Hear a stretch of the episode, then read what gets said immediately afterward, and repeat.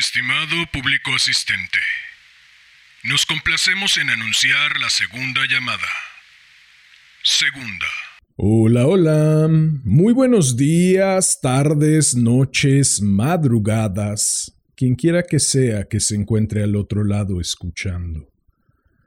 En esta ocasión me habría encantado traer una historia de cómo leí a este autor por primera vez, cargada de detalles como aquella que conté de cómo conocí a Edgar Allan Poe. No obstante, el primer libro que leí de este autor ya estaba en casa gracias a mi madre desde que yo era pequeñito, así que Desconozco cuándo o cómo ocurrió el primer, primerísimo contacto.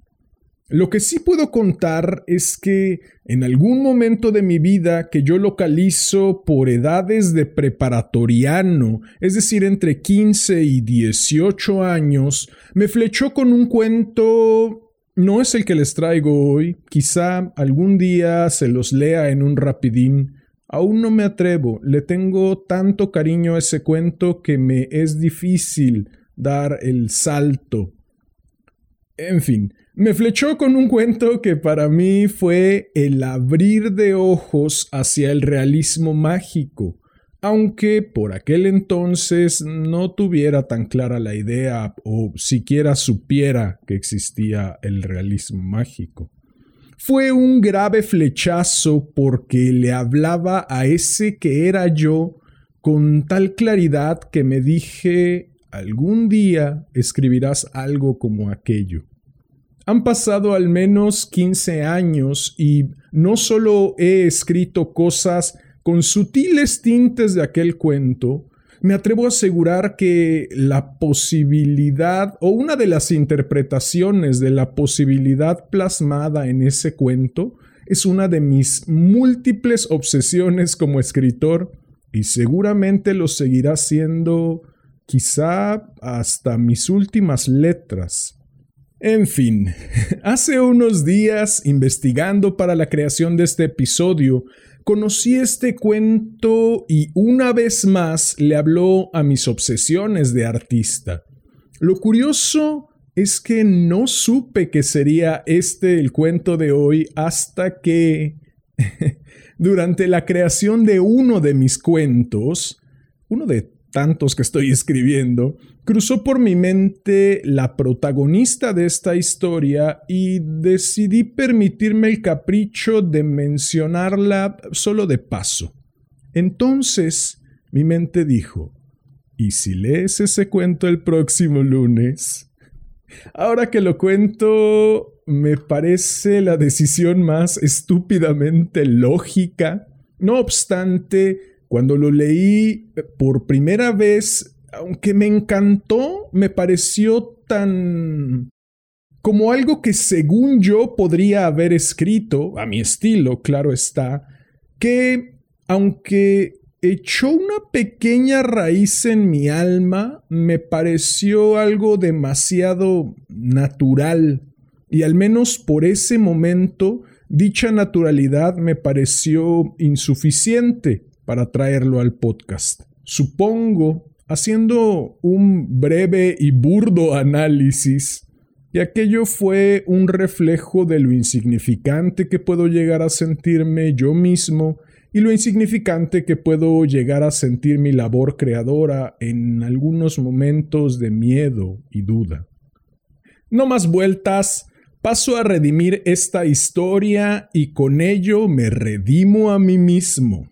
Llegó la hora de hincarle el diente a este cuento que, como siempre, dedico a mi madre por leerme cuando era niño, a mi padre por regalarme aquella radiocasetera, al niño que fui por combatir el aburrimiento con tanta creatividad, al hombre que soy por tomar este sueño entre las manos y trabajar en tornarlo realidad, y por último, no por ello menos importante, a ti, quien quiera que seas y desde donde sea que me estés escuchando. Ha llegado la hora de correr el telón y de que empiece la función. Estimado público asistente, Damián Sastre presenta Solo vine a hablar por teléfono de Gabriel García Márquez. Esta es tercera llamada. Tercera. Comenzamos.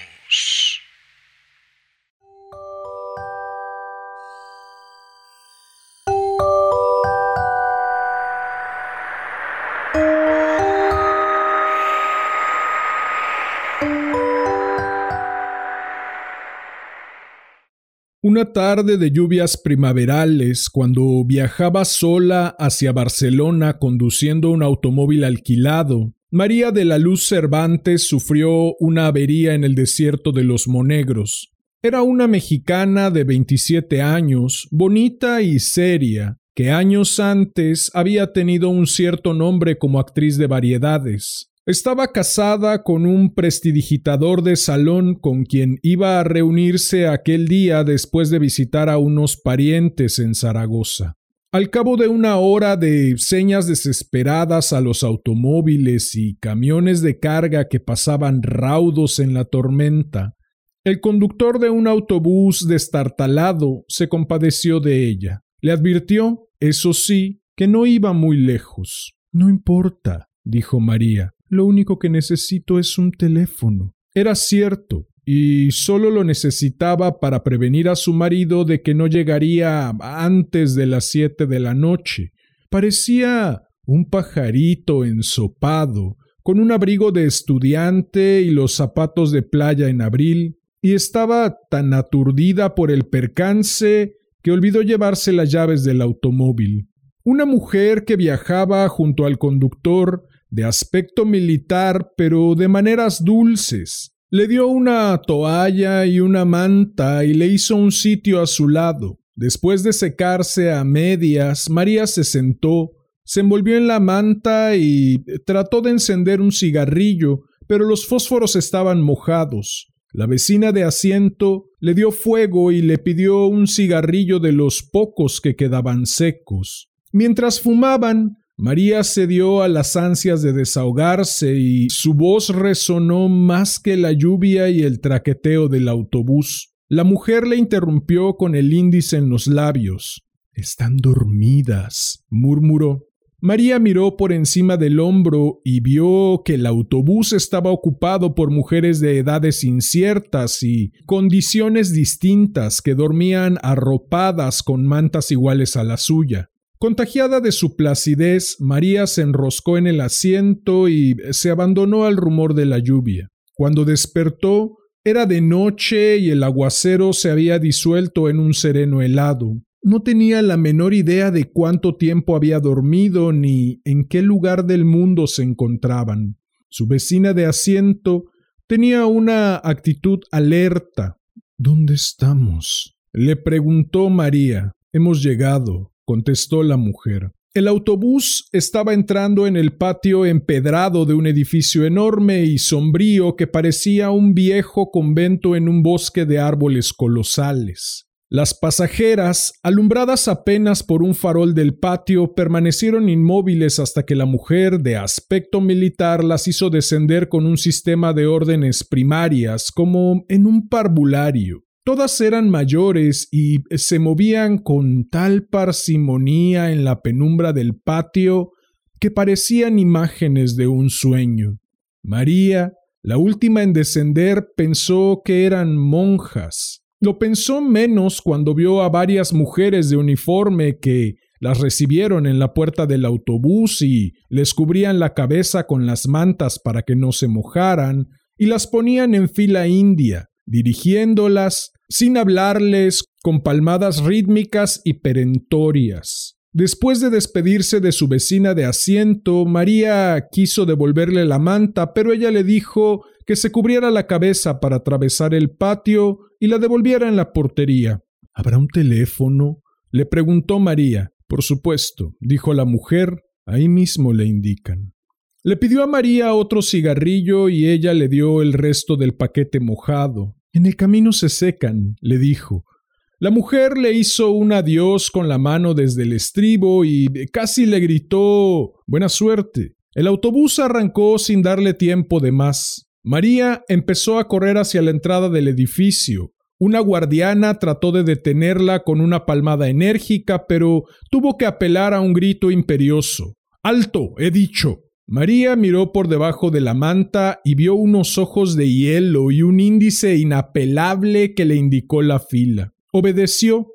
Ya en el zaguán del edificio se separó del grupo y preguntó al portero dónde había un teléfono. Una de las guardianas la hizo volver a la fila con palmaditas en la espalda, mientras le decía con modos muy dulces Por aquí, guapa, por aquí hay un teléfono. María siguió con las otras mujeres por un corredor tenebroso y al final entró en un dormitorio colectivo donde las guardianas recogieron las cobijas y empezaron a repartir las camas. Una mujer distinta, que a María le pareció más humana y de jerarquía más alta, recorrió la fila comparando una lista con los nombres que las recién llegadas tenían escritos en un cartón cosido en el corpiño. Cuando llegó frente a María, se sorprendió de que no llevara identificación. Es que yo solo vine a hablar por teléfono, le dijo María. Le explicó a toda prisa que su automóvil se había descompuesto en la carretera. El marido, que era mago de fiestas, estaba esperándola en Barcelona para cumplir tres compromisos hasta la medianoche y quería avisarle que no estaría a tiempo para acompañarlo. Iban a ser las siete. Él debía salir de la casa dentro de diez minutos y ella temía que cancelara todo por su demora. La guardiana pareció escucharla con atención. ¿Cómo te llamas? le preguntó.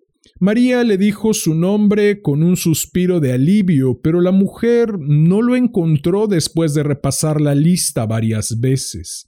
Se lo preguntó alarmada a una guardiana y ésta, sin nada que decir, se encogió de hombros. Es que yo solo vine a hablar por teléfono, dijo María. De acuerdo, maja, le dijo la superiora llevándola hacia su cama con una dulzura demasiado ostensible para ser real. Si te portas bien podrás hablar por teléfono con quien quieras, pero ahora no, mañana.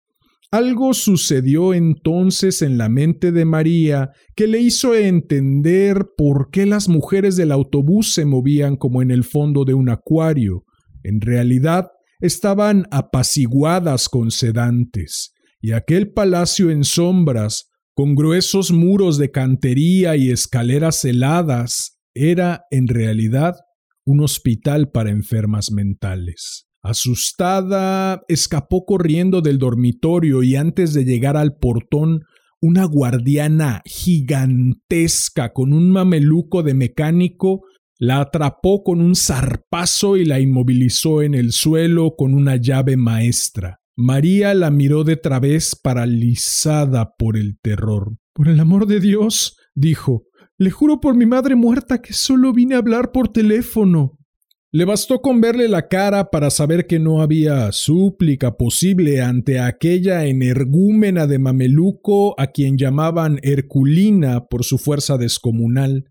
Era la encargada de los casos difíciles y dos reclusas habían muerto estranguladas con su brazo de oso polar adiestrado en el arte de matar por descuido. El primer caso se resolvió como un accidente comprobado, el segundo fue menos claro y Herculina fue amonestada y advertida de que la próxima vez sería investigada a fondo. La versión corriente era que aquella oveja descarriada de una familia de apellidos grandes tenía una turbia carrera de accidentes dudosos en varios manicomios de España. Para que María durmiera la primera noche tuvieron que inyectarle un somnífero. Antes del amanecer, cuando la despertaron las ansias de fumar, estaba amarrada por las muñecas y los tobillos en las barras de la cama. Nadie acudió a sus gritos. Por la mañana, mientras el marido no encontraba en Barcelona ninguna pista de su paradero, tuvieron que llevarla a la enfermería, pues la encontraron sin sentido en un pantano de sus propias miserias.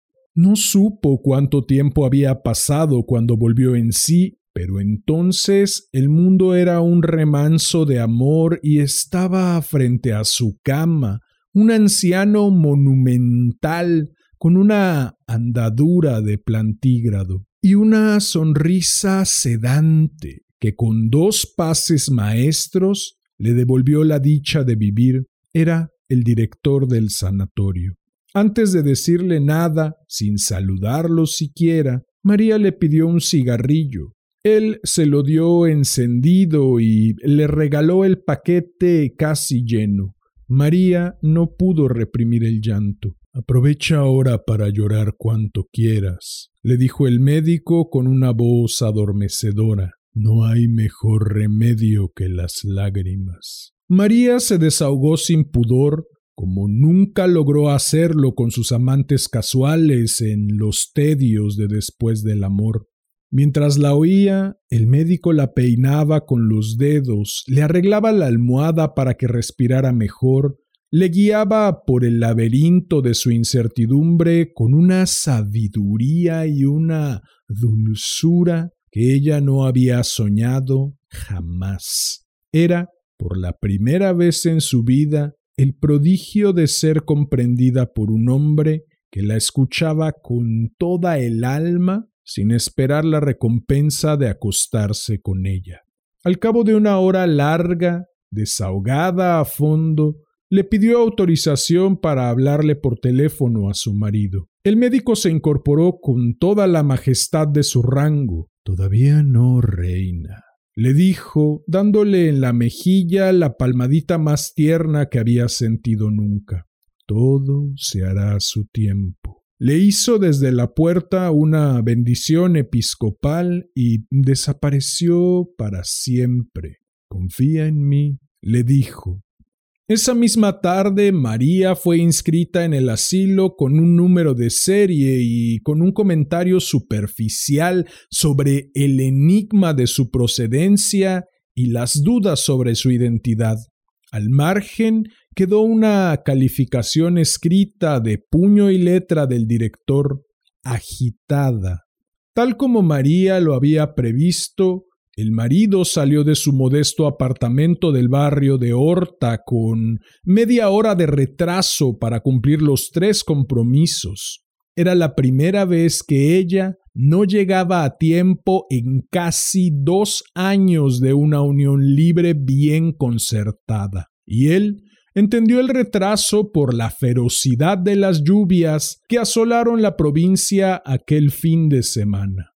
Antes de salir dejó un mensaje clavado en la puerta con el itinerario de la noche. En la primera fiesta, con todos los niños disfrazados de canguro, prescindió del truco estelar de los peces invisibles porque no podía hacerlo sin la ayuda de ella. El segundo compromiso era en una casa de una anciana de 93 años en silla de ruedas que se preciaba de haber celebrado cada uno de sus últimos 30 cumpleaños con un mago distinto. Él estaba tan contrariado con la demora de María que no pudo concentrarse en las suertes más simples. El tercer compromiso era el de todas las noches en un café concierto de las Ramblas, donde actuó sin inspiración para un grupo de turistas franceses que no pudieron creer lo que veían porque se negaban a creer en la magia. Después de cada representación, llamó por teléfono a su casa y esperó sin ilusiones a que María contestara. En la última, ya no pudo reprimir la inquietud de que algo malo había ocurrido. De regreso a casa, en la camioneta adaptada para las funciones públicas, vio el esplendor de la primavera en las palmeras del Paseo de Gracia y lo estremeció el pensamiento asiago de cómo podría ser la ciudad sin María. La última esperanza se desvaneció cuando encontró su recado todavía prendido en la puerta. Estaba tan contrariado que se olvidó de darle la comida al gato.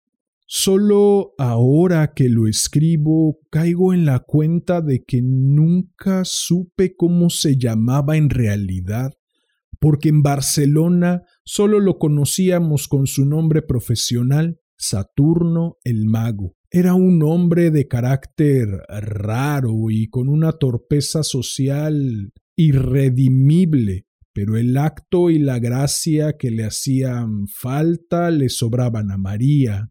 Era ella quien lo llevaba de la mano en esta comunidad de grandes misterios donde a nadie se le hubiera ocurrido llamar a nadie por teléfono después de la medianoche para preguntar por su mujer. Saturno lo había hecho de recién venido y no quería recordarlo. Así que esa noche se conformó con llamar a Zaragoza, donde una abuela medio dormida le contestó sin alarma que María había partido después del almuerzo. No durmió más de una hora al amanecer. Tuvo un sueño cenagoso en el cual vio a María con un vestido de novia en piltrafas y salpicado de sangre, y se despertó con la certidumbre pavorosa de que había vuelto a dejarlo solo y ahora para siempre en el vasto mundo sin ella. Lo había hecho tres veces con tres hombres distintos, incluso él en los últimos cinco años. Lo había abandonado en la Ciudad de México a los seis meses de conocerse, cuando agonizaban de felicidad con un amor demente en un cuarto de servicio de la colonia Anzures. Una mañana María no amaneció en la casa después de una noche de abusos inconfesables. Dejó todo lo que era suyo, hasta el anillo de su matrimonio anterior, y una carta en la cual decía que no era capaz de sobrevivir al tormento de aquel amor desatinado. Saturno pensó que había vuelto con su primer esposo, un condiscípulo de la escuela secundaria con quien se casó escondida siendo menor de edad y al cual abandonó por otro al cabo de dos años sin amor. Pero no, había vuelto a casa de sus padres, y allí fue Saturno a buscarla a cualquier precio. Le rogó sin condiciones y le prometió mucho más de lo que estaba resuelto a cumplir, pero tropezó con una determinación invencible. Hay amores cortos y hay amores largos, le dijo ella, y concluyó sin misericordia. Este fue corto. Él se rindió ante su rigor. Sin embargo, una madrugada de todos los santos, al volver a su cuarto de huérfano, después de casi un año de olvido, la encontró dormida en el sofá de la sala, con la corona de azares y la larga cola de espuma de las novias vírgenes. María le contó la verdad.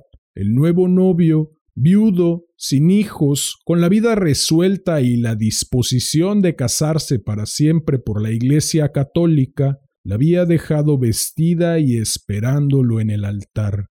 Sus padres decidieron hacer la fiesta de todos modos. Ella siguió el juego, bailó, cantó con los mariachis, se pasó de tragos y en un terrible estado de remordimientos tardíos, se fue a la medianoche a buscar a Saturno.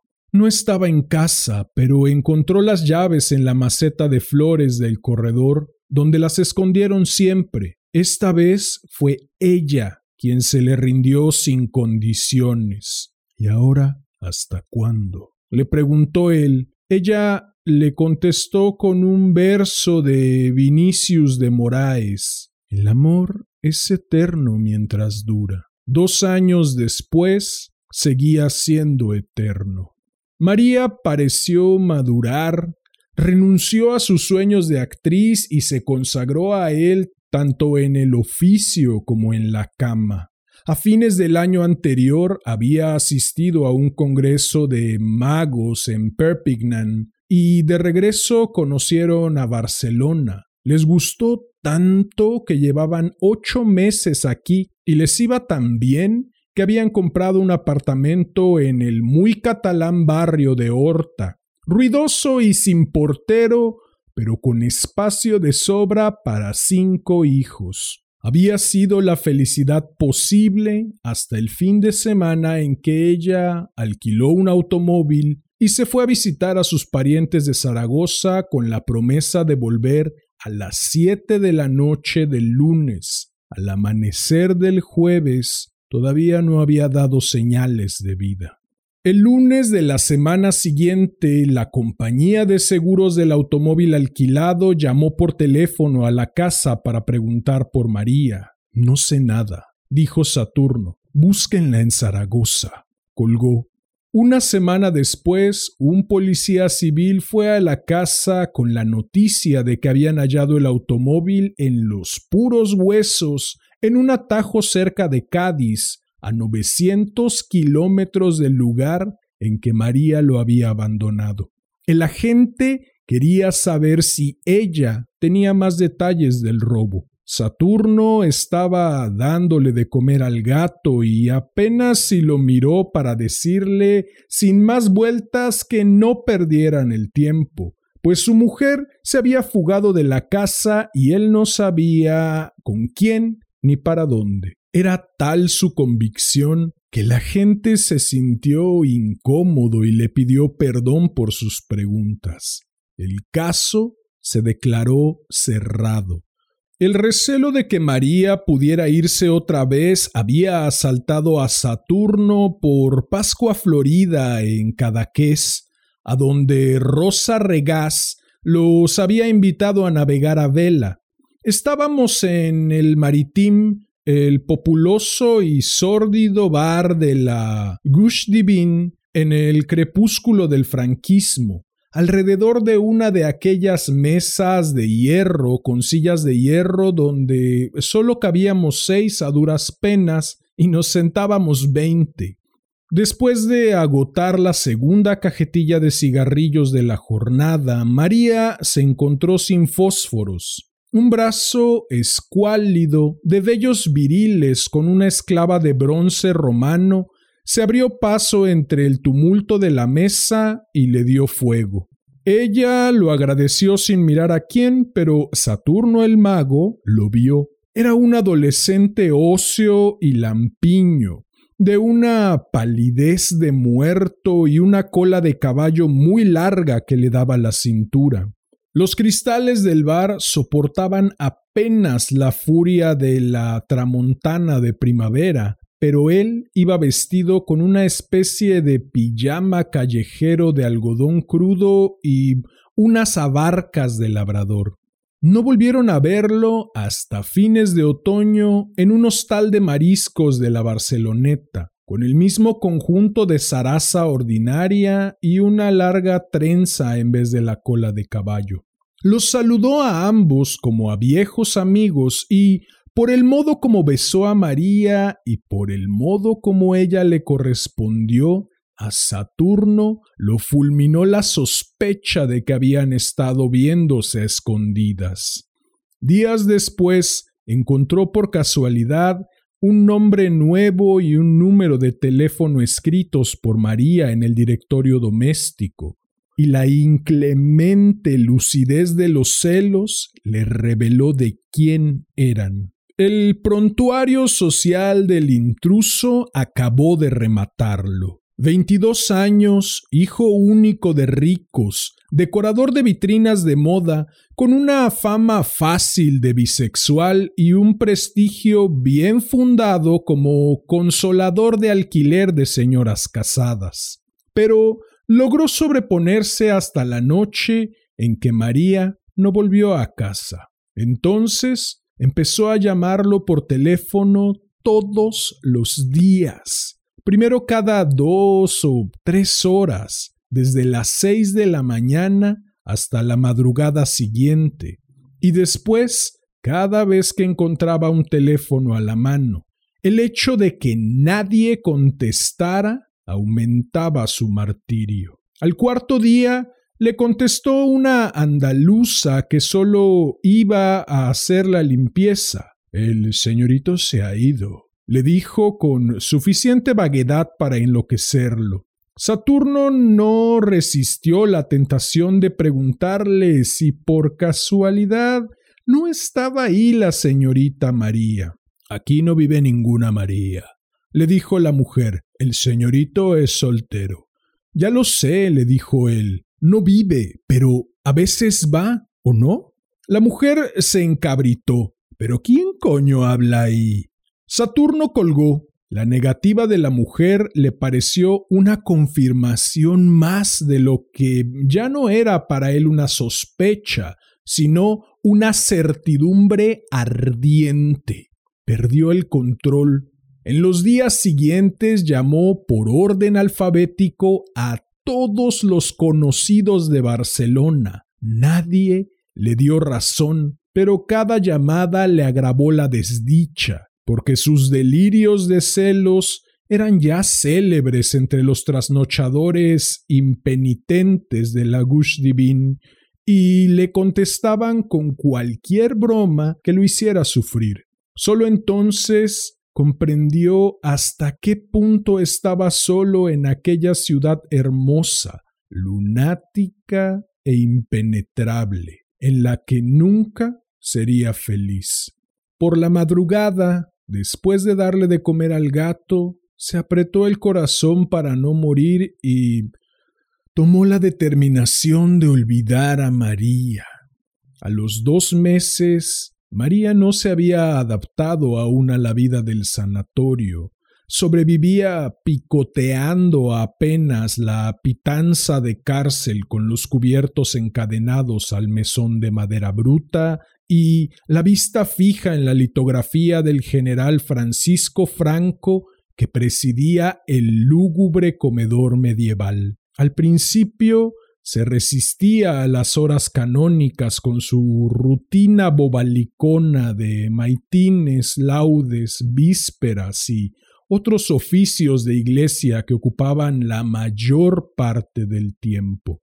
Se negaba a jugar a la pelota en el patio de recreo y a trabajar en el taller de flores artificiales que un grupo de reclusas atendía con una diligencia frenética. Pero a partir de la tercera semana fue incorporándose poco a poco a la vida del claustro. A fin de cuentas, decían los médicos, así empezaban todas y, tarde o temprano, terminaban por integrarse a la comunidad.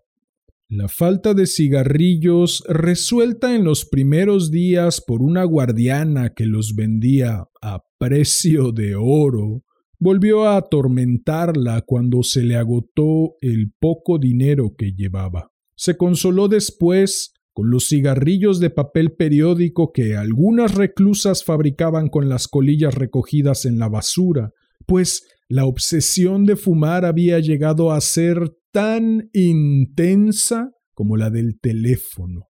Las pesetas exiguas que se ganó más tarde fabricando flores artificiales le permitieron un alivio efímero. Lo más duro era la soledad de las noches. Muchas reclusas permanecían despiertas en la penumbra como ella, pero sin atreverse a nada, pues la guardiana nocturna velaba también en el portón cerrado con cadena y candado. Una noche, sin embargo, abrumada por la pesadumbre, María preguntó con voz suficiente para que la oyera su vecina de cama ¿Dónde estamos? La voz grave y lúcida de la vecina le contestó en los profundos infiernos. Dicen que esta es tierra de moros, dijo otra voz distante que resonó en el ámbito del dormitorio. Y debe ser cierto porque en verano, cuando hay luna, se oyen los perros ladrándole a la mar. Se oyó la cadena en las argollas como un ancla de galeón y la puerta se abrió. La cancerbera, el único ser que parecía vivo en el silencio instantáneo empezó a pasearse de un extremo al otro del dormitorio. María se sobrecogió y solo ella sabía por qué.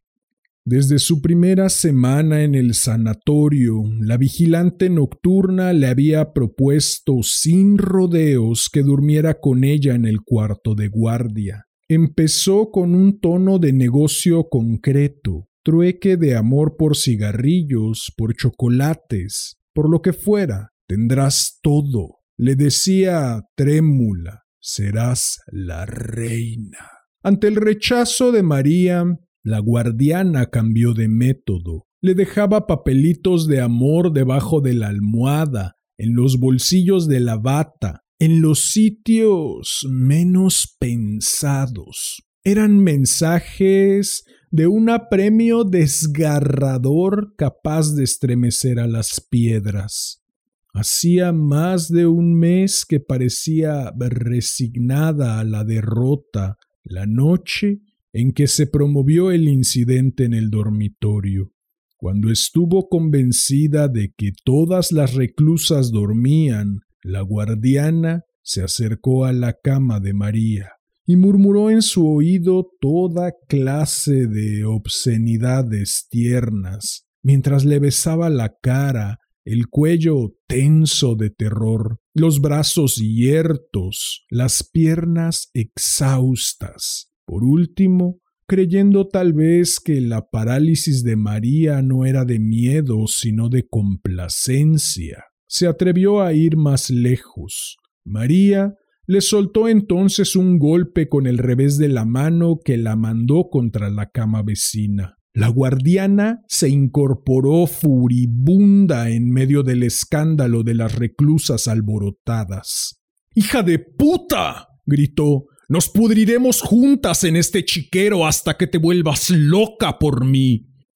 El verano llegó sin anunciarse el primer domingo de junio y hubo que tomar medidas de emergencia porque las reclusas sofocadas empezaban a quitarse durante la misa los balandranes de estameña. María asistió divertida al espectáculo de las enfermas en pelota que las guardianas correteaban por las naves como gallinas ciegas. En medio de la confusión, trató de protegerse de los golpes perdidos y, sin saber cómo, se encontró sola en una oficina abandonada y con un teléfono que repicaba sin cesar con un timbre de súplica. María contestó sin pensarlo y oyó una voz lejana y sonriente que se entretenía imitando el servicio telefónico de la hora. Son las cuarenta y cinco horas noventa y dos minutos y ciento siete segundos. Maricón. gritó María. Colgó divertida. Ya se iba cuando cayó en la cuenta de que estaba dejando escapar una ocasión irrepetible. Entonces marcó seis cifras con tanta tensión y tanta prisa que no estuvo segura de que fuera el número de su casa. Esperó con el corazón desbocado, oyó el timbre familiar con su tono ávido y triste, una vez, dos veces, tres veces y oyó por fin la voz del hombre de su vida en la casa sin ella. Bueno. Tuvo que esperar a que pasara la pelota de lágrimas que se le formó en la garganta. Conejo, vida mía. suspiró. Las lágrimas la vencieron. Al otro lado de la línea hubo un breve silencio de espanto, y la voz enardecida por los celos, escupió la palabra ¡Puta! y colgó en seco. Esa noche, en un ataque frenético, María descolgó en el refectorio la litografía del generalísimo, la arrojó con todas sus fuerzas contra el vitral del jardín y se derrumbó bañada en sangre. Aún le sobró rabia para enfrentarse a golpes con los guardianes que trataron de someterla sin lograrla, hasta que vio a Herculina plantada en el vano de la puerta, con los brazos cruzados, mirándola. Se rindió. No obstante, la arrastraron hasta el pabellón de las locas furiosas, la aniquilaron con una manguera de agua helada y le inyectaron trementina en las piernas. Impedida para caminar por la inflamación provocada, María se dio cuenta de que no había nada en el mundo que no fuera capaz de hacer por escapar de aquel infierno. La semana siguiente, ya de regreso al dormitorio común, se levantó en puntillas y tocó en la celda de la guardiana nocturna. El precio de María, exigido por ella de antemano, fue llevarle un mensaje a su marido. La guardiana aceptó siempre que el trato se mantuviera en secreto absoluto y la apuntó con un índice inexorable. Si alguna vez se sabe, te mueres. Así que Saturno el mago fue al sanatorio de las locas el sábado siguiente, con la camioneta de circo preparada para celebrar el regreso de María. El director en persona lo recibió en su oficina, tan limpia y ordenada como un barco de guerra y le hizo un informe afectuoso sobre el estado de la esposa. Nadie sabía de dónde llegó, ni cómo, ni cuándo, pues el primer dato de su ingreso era el registro oficial dictado por él cuando la entrevistó. Una investigación iniciada el mismo día no había concluido en nada, en todo caso, lo que más intrigaba al director era cómo supo Saturno el paradero de su esposa. Saturno protegió a la guardiana. Me informó la compañía de seguros del coche, dijo. El director asintió complacido. No sé cómo hacen los seguros para saberlo todo, dijo. Le dio una ojeada al expediente que tenía sobre su escritorio de aceta y concluyó Lo único cierto es la gravedad de su estado. Estaba dispuesto a autorizarle una visita con las precauciones debidas si Saturno el mago le prometía, por el bien de su esposa, ceñirse a la conducta que él le indicara, sobre todo en la manera de tratarla para evitar que recayera en sus arrebatos de furia cada vez más frecuentes y peligrosos. Es raro, dijo Saturno. Siempre fue de genio fuerte, pero de mucho dominio. El médico hizo un ademán de sabio. Hay conductas que permanecen latentes durante muchos años y un día estallan. Dijo, con todo, es una suerte que haya caído aquí porque somos especialistas en casos que requieren mano dura. Al final hizo una advertencia sobre la rara obsesión de María por el teléfono. Sígale la corriente, dijo. Tranquilo, doctor, dijo Saturno con un aire alegre es mi especialidad.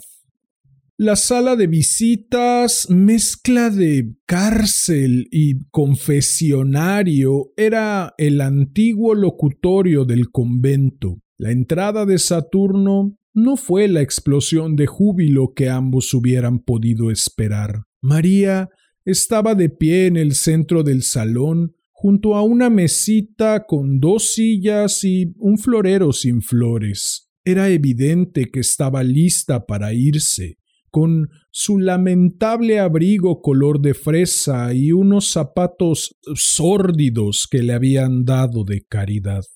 En un rincón casi invisible estaba Herculina con los brazos cruzados. María no se movió al ver entrar al esposo, ni asomó emoción alguna en la cara todavía salpicada por los estragos del vitral. Se dieron un beso de rutina. ¿Cómo te sientes? le preguntó él.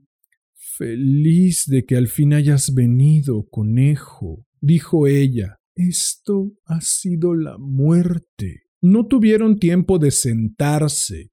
Ahogándose en lágrimas, María le contó las miserias del claustro, la barbarie de las guardianas, la comida de perros, las noches interminables sin cerrar los ojos por el temor. Ya no sé cuántos días llevo aquí, o meses, o años, pero sé que cada uno ha sido peor que el otro. Dijo y suspiró con calma. Creo que nunca volveré a ser la misma. Ahora todo pasó, dijo él, acariciándole con la yema de los dedos las cicatrices recientes de la cara. Yo seguiré viniendo todos los sábados y más si el director me lo permite. Ya verás que todo va a salir muy bien. Ella fijó en los ojos de él sus ojos aterrados.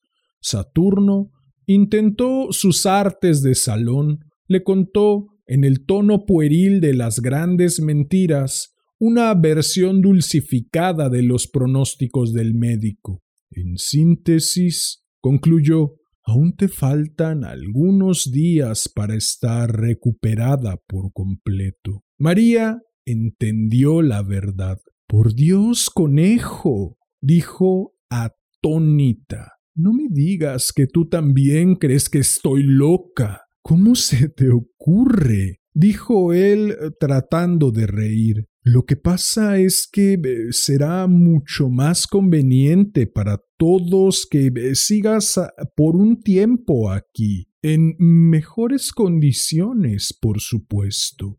Pero si ya te dije que solo vine a hablar por teléfono, dijo María. Él no supo cómo reaccionar ante la obsesión temible.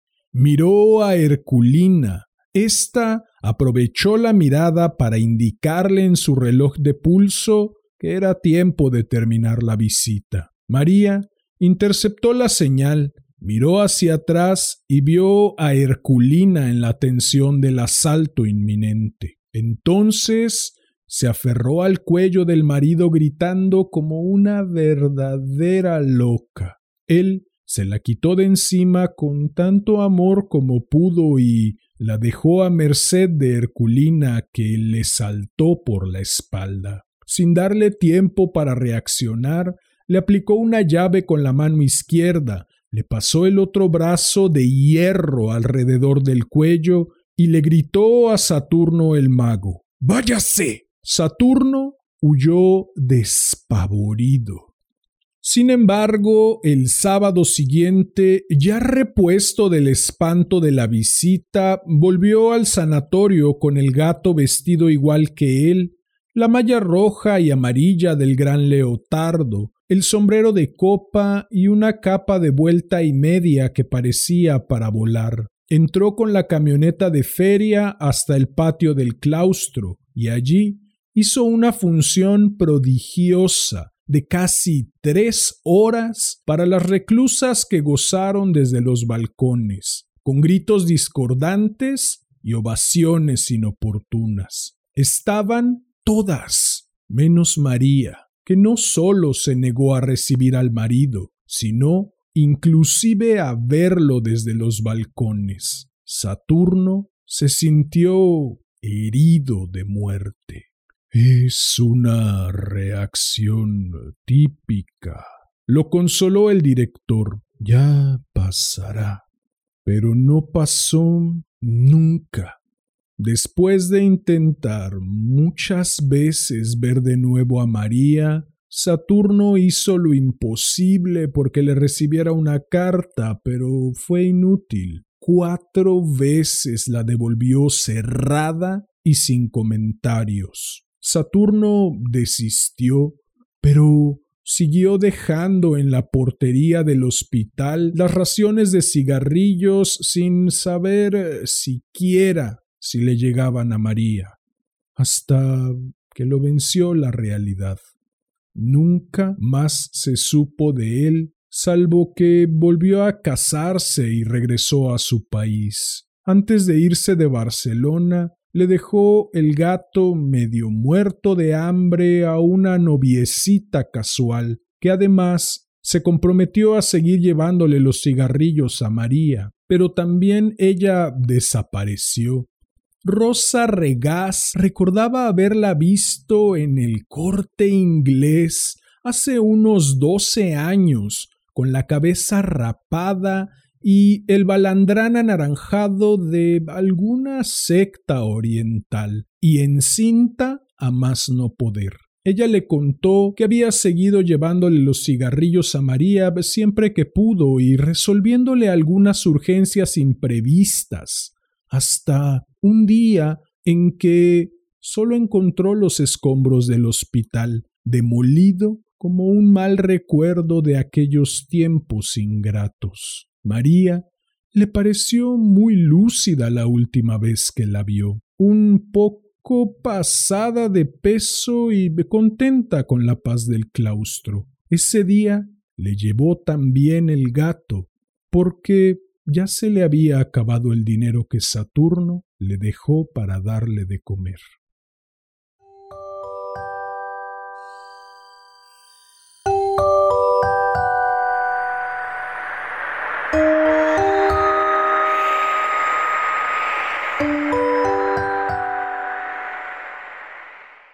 Bien, pues esto fue, solo vine a hablar por teléfono de Gabriel García Márquez, el gran Gabriel García Márquez. Espero que lo hayas disfrutado. Si fue así, te agradecería enormemente que me ayudaras compartiendo, difundiendo.